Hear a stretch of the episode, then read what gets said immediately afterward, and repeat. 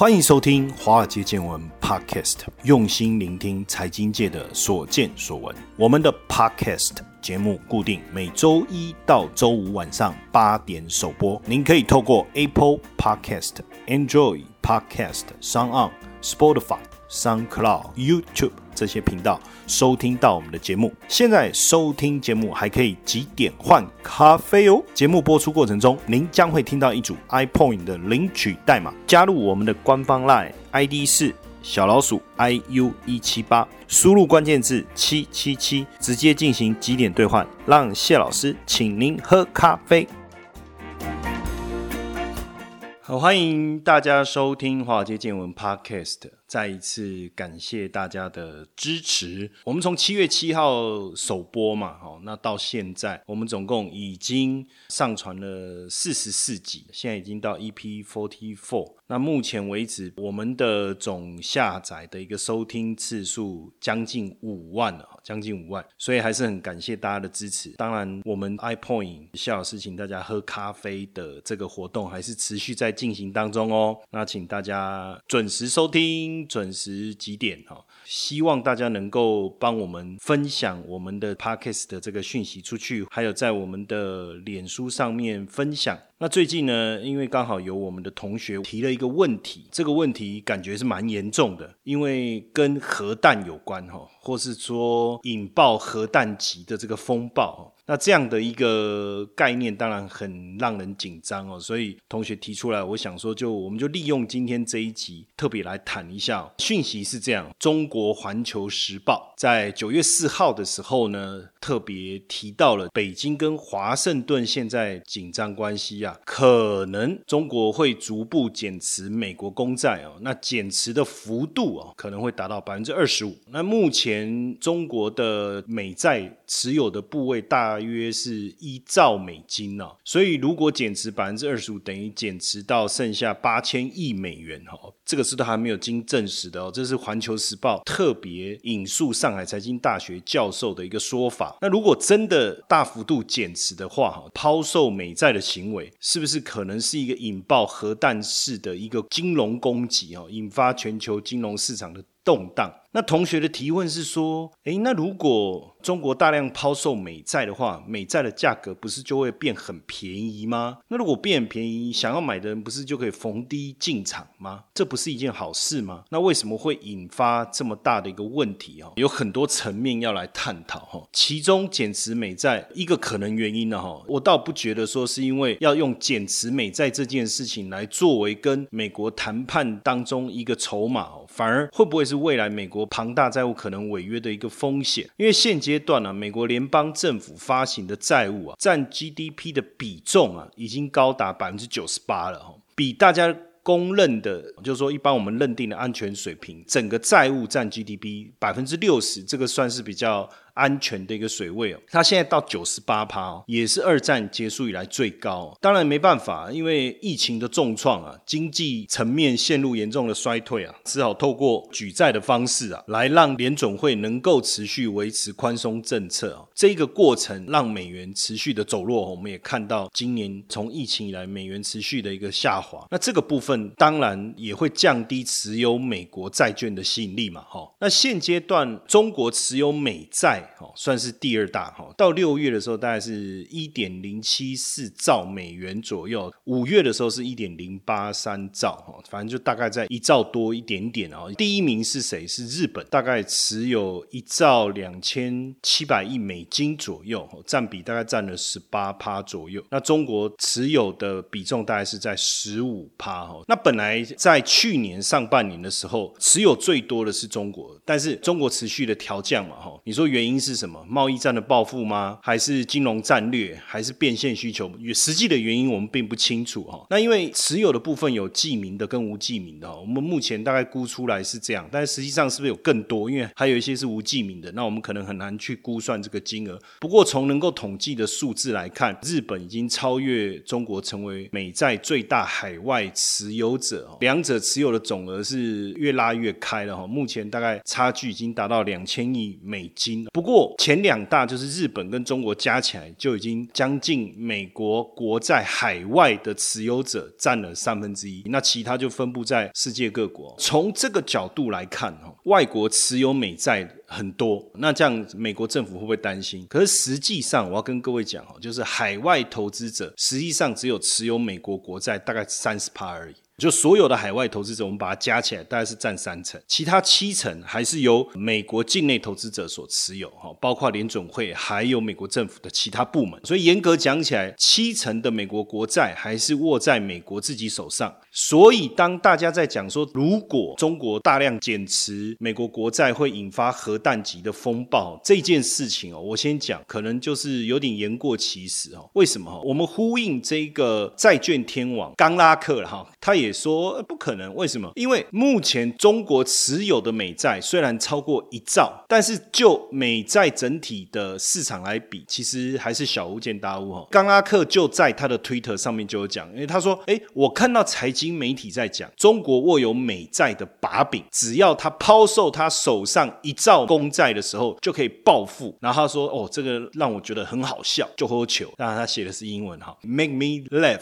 让我大笑。Come on，美国。财政部啊，他说一个月出售的公债的数目就差不多一兆美金哦，所以基本上啊，要引发核弹级的风暴应该是不至于。但是当然，它还是会产生一些问题。我们要讨论说它会产生什么问题之前，我们先了解一下。我们在讲债务问题啊，大概分两个问题哈，美债的问题，一个是叫债务危机，就是还不还得起的问题；那另外一个问题叫流动性的危机，就是美债抛售的时候会不会产生流动性的一个问题。第一个就美债来讲，哈，对美国来说，这就是它的信誉保证，它的 credit，对不对？所以它不可能让它的信誉破产，因为如果一旦让他的信誉破产，未来他要再发行美国政府债券，那就很困难了。所以剩下的问题，我们要讨论的还是流动性的问题。就流动性的问题来讲，好，首先美债是不是好东西？如果中国真的抛出来了，那其他机构也好，其他政府也好，他会不会接？还有一个就是说，对美国来讲，它可不可以解决流动性的问题？其实并不困难，它只要持续印钞票，这个流动性的问题自然能够解决。当然，对中国来讲，会不会轻易的抛出？我们先讲，光它现在是美国第二大债权国，那它抛出美债来抵制美国，好，美债是不是好东西？我们我们就问这个问题。好，那你说美元可能不会持续的成为。为世界强势货币啊，未来世界货币的交易量如果不断的降下来，啊，百分之六十、百分之五十、百分之四十，可是不管怎么样，美元还是一个好东西嘛。就目前地球而言，我们不要讲到外星，至少还是嘛。所以虽然有人提出说，哎，那我来抛售美债，北京的智囊团里面有人建议嘛，哎，那美债价格就会暴跌啊，对不对？那美元的利率就会大幅上升啊，那美国的房价就会重挫啊，那美国就会很惨啊。可是问题是，会不会伤到中国自己本身？因为毕竟就目前。前为止，美债是中国投资外汇还是一个不可替代的一个管道了。所以简单来讲，它可以产生的效应是什么？我叫短期的心理冲击。为什么？如果抛售国债都没有流动性，就大家都不接，然后联总会也不干预，那就不可能。但是联总会，我刚才讲，它只要印钞票啊，你不断怎么抛售，基本上我印钞票我就可以接，不断的接，不断的接啊。所以你说联总会不会出手干预？因为一旦影响到它的 credit，这是不能跌破的底线嘛。它是要防守的，最终的底线就是它的 credit 嘛，所以联总会不会出手干预？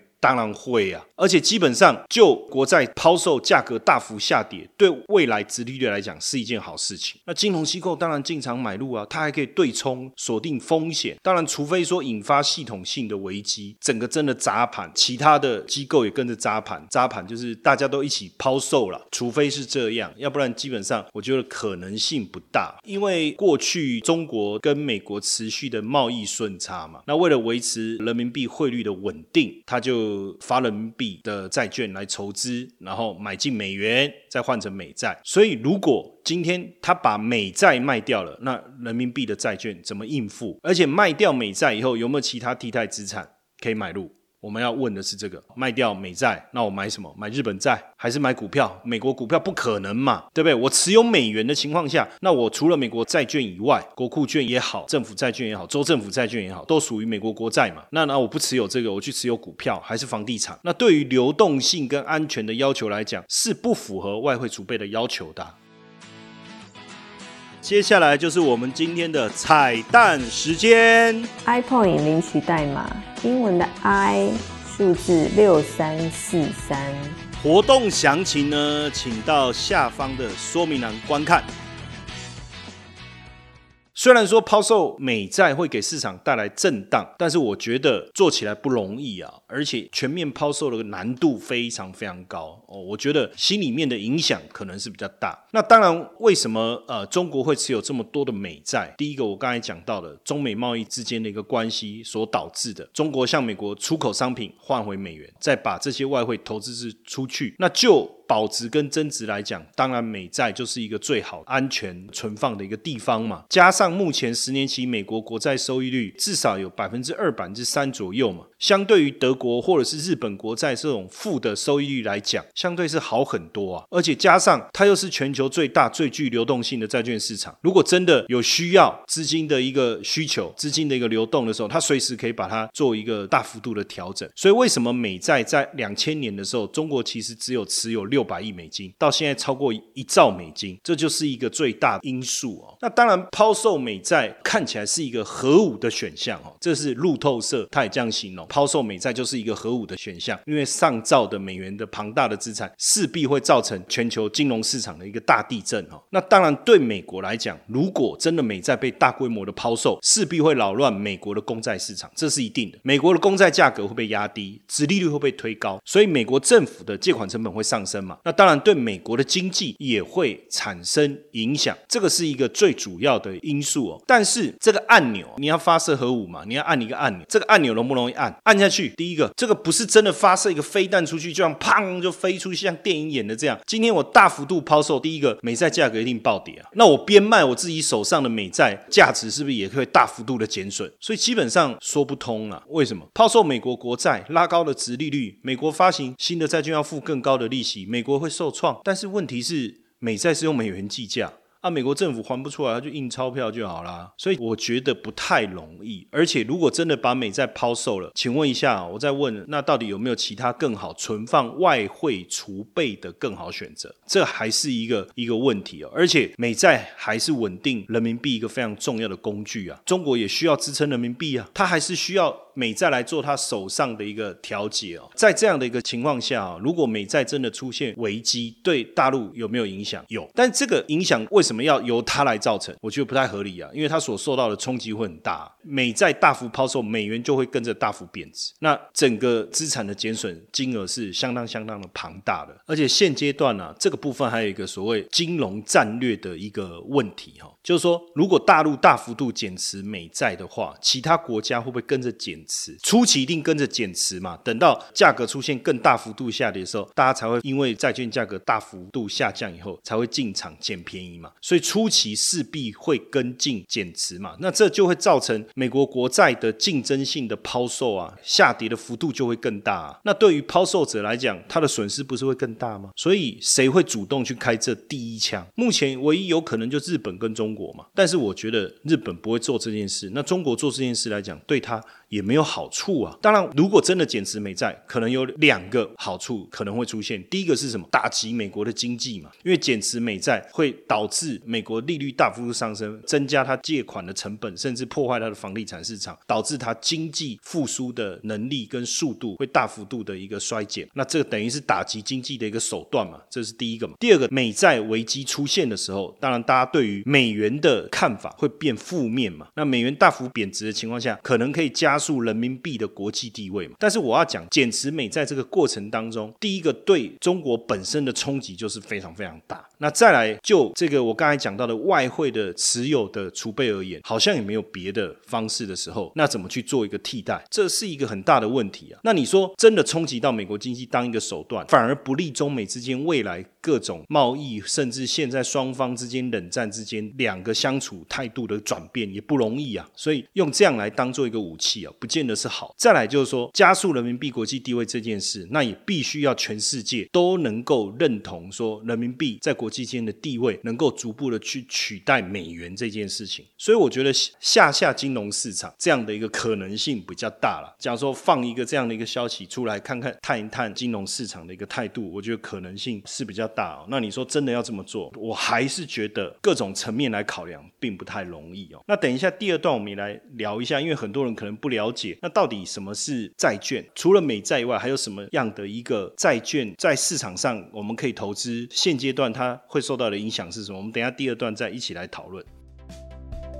现在的 ETF 投资太热门了，谢老师教你如何让自己从 ETF 的新手变成行家。谢老师受邀华冈基金会邀请举办最新的 ETF 投资讲座，免费报名，只要在我们的 Line at 小老鼠 iu 一七八加入以后，输入关键字一。T F 就可以连接到报名网页，鼓励大家，邀请大家，欢迎大家一起来参加 E T F 新手变行家。过去一段时间呢，我们讲到美债的时候，大家应该最常听到就是殖利率倒挂这件事情，就说啊，殖利率倒挂完了，经济衰退要来了哈。殖利率倒挂是什么意思啊？意思就是长年期债券的殖利率低于短年期债券。殖利率你可以讲就是你投资这一个债券的报酬率。简单来讲，时间越长，殖利率应该越好，因为报酬率要越高嘛。所以当你投资长年期债券的殖利率低于短年期的时候，这是一个吊诡的现象，表示你无。所谓，你愿意用？更低的利率去换取更长年期的债券是为什么？因为你怕长期的市场是不稳定的，因为你未来要度过景气的寒冬，所以你需要买入更长期的债券来确保你资产的安全性哦。所以就会有这样的一个描述产生。那从一九七七年来，确实殖利率倒挂出现六次，那五次真的确实准确的预测了美国经济的衰退，等于是命中率高达八十三趴了。但基本上殖利率倒挂。反映的应该是说是市场的情绪，就是说大家担心未来会衰退，但是是不是代表真的衰退？其实也还没有。说回来，我们还是要了解到底什么是债券哦。债券其实就是一种借据哦，我们借钱给对方，那我们会拿到一张票哦，一张债券，那它票面上面会注明说欠你的本金嘛，那到期的时候本金如数归还，同时呢，它固定配发给你利息哦，所以债券其实跟定存很像，固定时间领利息。那只是说定存是肯定不会危险，但债券有可能拿不到利息，因为要看你借钱是借给谁嘛，看你是借给国家，那借给国家又有分呢，你是借给美国还是借给巴西还是借给阿根廷又不一样，或是你是借给公司，那借给公司你是借给银行、借给大公司还是借给小公司又不一样，这部分就有差别。债券本身包含了几个要素，一个叫票面金额，例如你的债券面额是一万美金，意思就是说未来这张债券到期的时候。你可以拿到一万美金。第二个是票面利率，好，票面利率就是固定，比如说票面利率百分之五，那它一年付一次，那一万美金，你一年就拿到五百美金，这叫票面利率。那还有一个就是到期日，这张债券到底是多久？哦，是一年期债券、短年期、两年期债券。还是三十年期债券，三十年期债券意思就是它利息付你三十年，本金三十年后归还，就是这个概念。但债券里面最重要的元素，并不是刚才讲到的到期要还的本金叫票面，还是到期到底是借多久，还是每每一期付你多少利息？其实最重要的是值利率，等于是我投资这一个债券，包含我最后拿到的本金，每一期拿到的利息，到期时候的总收益，换算以现在的角度来看，我的报酬率是多少？那这就叫值利率，所以基本上来讲，大家在谈债券，在看报价，其实都是用值利率来做报价。所以呢，如果你投资的是像国家等级的债券，哦，尤其是像美国，你的值利率相对就会比较低。为什么？因为它违约的可能性很低，所以它需要付你的利息就很少。总结下来，你的报酬率就比较低。但如果说是一些公司，例如像石油公司、能源公司，它要借到钱比较不容易，因为倒闭的可能性比较高，所以它为了取信它的债主，他就必须要付出比较高的利息。所以当你持有这个债券，你得到的报酬率就比较高，值利率也会比较高。那所以呢，我们就会用什么方式来去帮这些？些债券来做分等级，我们叫做信用平等。比如说，如果苹果我们觉得它违约率比较低，我们给它的平等，比如说啊两个 A。那如果说有些公司它的违约的风险比较高，我们叫高收益债券，那我们给它的平等就会比较低。那当然，以目前来看，美国债券、美国政府债券也好，美国公司也好，风险相对比较低。那英国、德国、日本、澳洲的政府债券，这个风险也比较低。那新兴市场债券一般来说。像南非也好、印度也好、巴西也好，这种政府债券或者是公司债券，一般来讲，我们都认为风险相对会比较高一点点。公司债券我们大概分成两种类别，一种叫投资等级债券，也就是大型的公司蓝筹股，哈，像台积电啊、苹果啦、高盛这种比较不可能违约的，把它叫做投资等级债券。但是如果是这种啊，像能源类的啦，或者是一些比较小型的公司啊，新兴的高科技公司啊，那它发行的利率比较高，这这种风险比较高的，我们把它叫做高收益债券。过去我们是把它叫垃圾债券哈，但是现在把它证明哦，那基本上呢，这些债券就会有所谓的平等哦。那这个平等怎么来？谁帮他做平等？相公一贺一拜。为什么这个是 A，这个是 B，这个是 C 哦？其实就有所谓的信用平等机构，主要有三家，叫做标准普尔、穆迪。跟惠誉国际，主要这三家在打平等。然后，哎，阿姨怕平等，啊，那上几块昂包啊，那这平等就怕他管。基本上我不敢说没有，因为过去确实有发生过，但是现在应该难度会比较高了。不过有钱能使鬼推磨，我也不敢否认说完全没有这种可能。但基本上哈，像标准普尔，它打分数的方式哦，最厉害就是三个 A，Triple A，再来就两个 A，再来就一个 A，三个 B，两个 B，一个 B，三个 C，两个 C，一个 C，还有 D 嘞哈，这个就很差。了哈，那一般来说，市场上的分法是这样：B B B 以上叫投资等级，B B B 以下那就是 Double B、Single B、Triple C、Double C、Single C 或是 D，这些都叫高收益债。那穆迪的分法也差不多了，也是三个 A 两个 A，只是它是 A，然后后面两个 A 小写，就这样。那汇率的话也是一样，三个 A 两个 A 一个 A 哦，都差不多。那只是说它又分得很细，它比如说 AA 它有分 AA 加 AA 减哦，就分比较细啦，大概是这样，大家就看得懂。那实际上影响债券价格比较明确，会影响债券价格的原因，当然第一个就是殖利率，殖利率越高，债券的价格就越低。所以像高收益债券，它的殖利率很高嘛，那当然它的价格就比较便宜。投资等级债券殖利率稍微低一点，价格会稍微高一点，价格的变动就影响。到殖利率，所以如果价格越高，殖利率就越低；价格越低，殖利率就越高。另外一个会影响债券价格就是信用平等。如果这个债券的信用平等被调高，它的价格会变高，就是我去买这个债券的价格，而不是我们刚才讲的票面。债券的价格跟票面是两件事情。所以如果债券的信用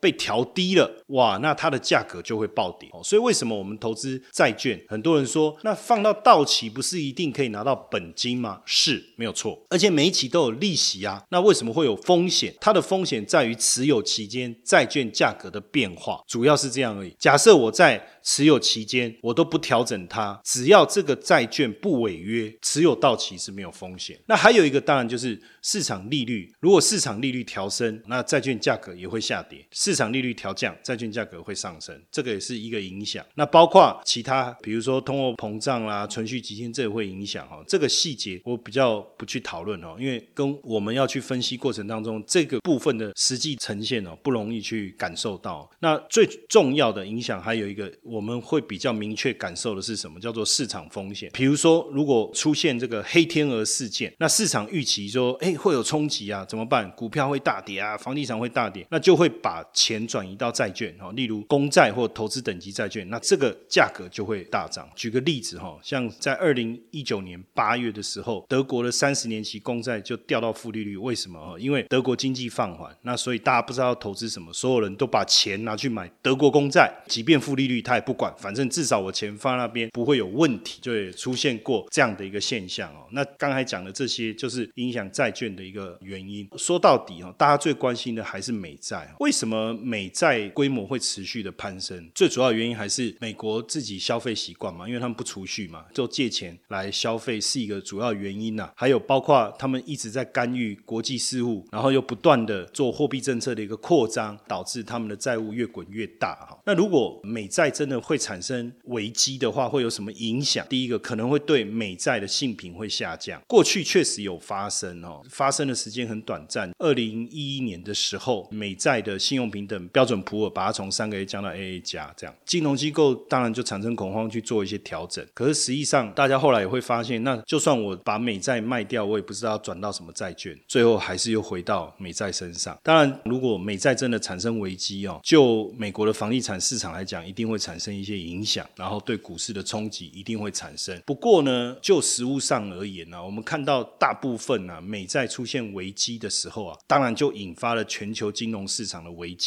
反而。国际股市的一个修正，然后大家担心手上资产的一个暴跌，反而美债是越抢手的，所以这是一件很有趣的事情。所以未来如果说当美债出现危机的时候，美债出现暴跌，那接着就是美债入手的好时机了。理解这个意思吗？因为毕竟就目前金融投资的角度而言，以地球来看。美债还是有它无可取代的地位了哈，所以你会发现每次全球股灾，当然也导致大家抛售美债，但是最后美债大跌过后，从长期的角度来看，都是绝佳的一个买点，因为全球所有资金存放最好的地方，不就还是美债吗？因为你从违约的角度来看，你从流动性的角度来看。似乎没有其他可以替代的选择。OK，所以当然今天这样听下来哦，核弹级的风暴出现的。可能性啊，我觉得不太大。就算真的美债危机出现的时候啊，美元如果真的贬值啊，反正对美国来讲，他就继续印钞票还钱就好了嘛，对不对？然后呢，想办法去利用预算来平衡它经济的成长，甚至不断的推出 QE 来解决债务的问题。虽然过去曾经美债有被降平过，但是到头来大家还是发现美债是没有其他可以替代的一个选择，好像就是变成这样，对不对？那你觉得是吗？还是你会担心